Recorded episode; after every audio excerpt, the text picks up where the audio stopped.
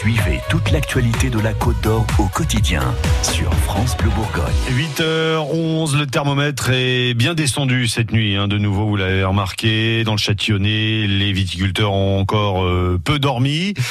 Ils sont sur leur garde avec euh, un possible euh, nouvel épisode de gel. L'occasion pour nous, Anne Paxson Dussel, de poser des questions au directeur technique du BIVB, le Bureau interprofessionnel des vins de Bourgogne. Bonjour, re-bonjour, Jean-Philippe Gervais. Alors d'abord, est-ce que ces périodes de gel printanier dans les vignes, c'est normal aussi souvent? On a eu deux épisodes en avril, un épisode euh, là au mois de mai. C'est normal, euh, c'est normal de façon récurrente. Il y a un certain nombre d'années en Bourgogne comme ailleurs en France où on a des phénomènes de gel printanier. Ce qui est plus anormal, euh, c'est le fait que ça coïncide avec des périodes de sensibilité de la vigne au gel. Et c'est là que ça pose problème sur évidemment la récolte. Alors pourquoi c'est plus anormal? Parce que d'habitude ça arrive plus tôt, plus tard? Comment ça, ça se joue? Parce que généralement la vigne, la vigne est moins précoce. Or, dans le cas d'un changement climatique que tout le monde constate, euh, on observe qu'on a gagné quasiment euh, une petite semaine, 7 jours en 30 ans, sur le débourrement de la vigne, sur le début de son cycle végétatif.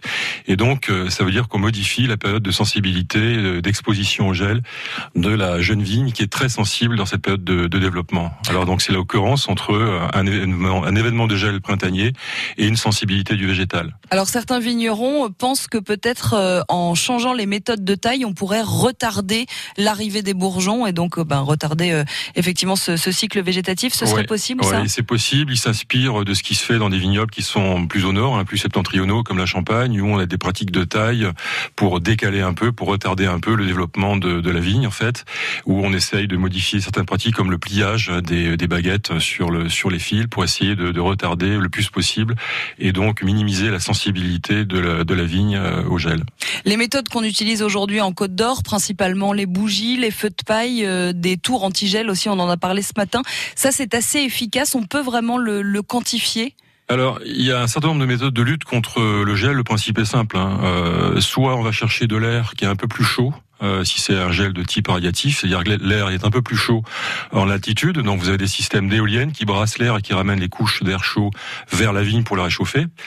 Euh, mais malheureusement, quand on a des, des, périodes de gel qui amènent, qui sont dues à des masses d'air froid qui viennent euh, bah, tout à fait du nord de l'Europe, en fait, dans ces cas-là, c'est l'ensemble de la masse d'air qu'il faut chauffer. Et là, on peut utiliser des dispositifs euh, bah, type bougie qui ont une efficacité assez relative. Ensuite, il y a des dispositifs beaucoup plus coûteux. On peut aussi imaginer d'installer des fils chauffants dans la vigne ce qui a pu être mis en place, notamment dans le vignoble chablisien. Ils sont des techniques très efficaces. Mais il faut savoir qu'au bout du compte, quand on a des gels très très importants, de l'ordre de plusieurs degrés en dessous de zéro, à un moment, on peut plus protéger la vigne contre le, gel. Mais globalement, il y a un ensemble de méthodes qui permettent peu ou prou de lutter contre le, gel. Et en, quelques mots, est-ce que changer les cépages qu'on a en Bourgogne pour prendre des cépages plus résistants au gel, ce serait une autre solution?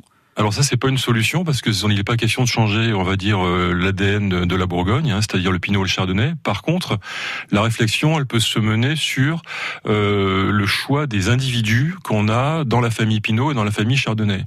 Et on a la chance d'avoir énormément de diversité génétique à la fois dans le Pinot Noir et dans le Chardonnay. Donc on peut imaginer demain de planter des cépages, enfin des individus Pinot Chardonnay qui soient un peu plus tardifs que ceux qu'on a aujourd'hui. Ça peut être une une forme de, de réponse. Eh ben merci beaucoup Jean-Philippe Gervais directeur technique du BIVB, le bureau interprofessionnel des vins de Bourgogne, d'avoir été avec nous ce matin. Les nuits sont courtes hein, pour vous aussi, on, on l'imagine. Bonne journée, Merci, à bientôt sur France Bleu Bourgogne, il est bientôt 8h15.